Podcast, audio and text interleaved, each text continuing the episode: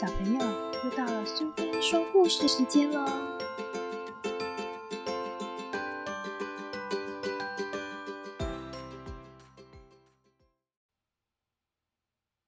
今天我们要讲的故事是《月亮数星星》，作者和绘者是君特·雅可波斯，译者是范依晨，由维博文化所出版。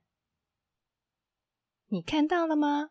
月亮先生正在夜空中数着星星，每晚他都看着星空，心里想着：还有人还醒着吗？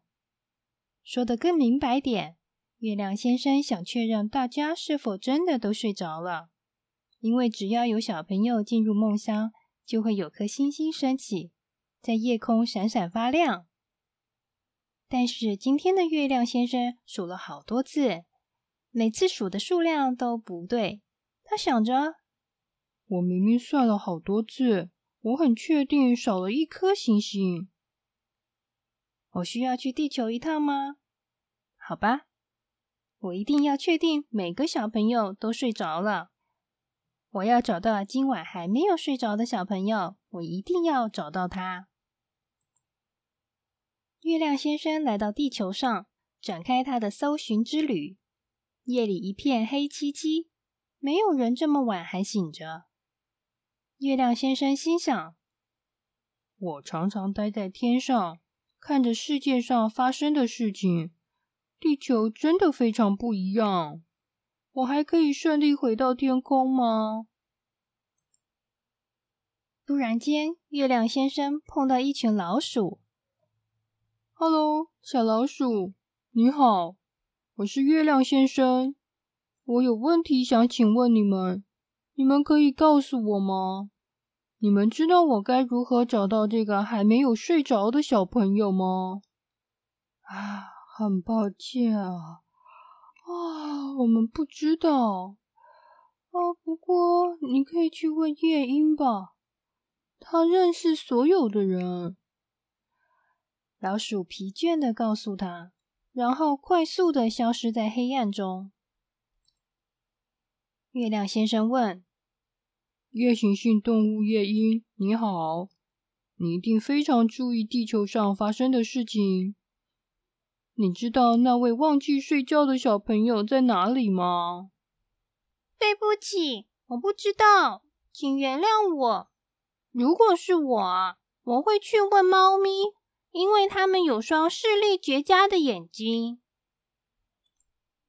月亮先生继续走，他身上的光芒闪闪发亮。Hello，猫咪，你们在吗？抱歉打扰你们。你们知道那位还没有睡觉的小朋友住在哪里吗？月亮先生问。猫咪在夜晚还醒着。他们一边喵喵叫，一边思考着。他们带领月亮先生从原本的地方出发，经过巷子和街道，走到一条小径里，直通到一间房子。就是这条路。猫咪说的对，那栋屋子里还有灯亮着。月亮先生越走越近，越走越近。月亮先生探进窗户说。亲爱的小朋友，不要慌张，也不要害怕。他温柔的说：“你一定不习惯看到一个胖胖的陌生人在夜晚爬进窗户和你说话。”小孩说：“对呀，你的头好大好圆呢。”“是啊，我是月亮先生。”小孩又说。我睡不着，躺在床上，感觉好孤单。亲爱的月亮先生，拜托你今天晚上待在我旁边，陪我一下。月亮先生说：“相信我，我要说的故事只属于我和你。我将告诉你这个故事。我来到地球上，出现在你身边。放轻松，躺好哦。”让我告诉你，我是谁？你看到了吗？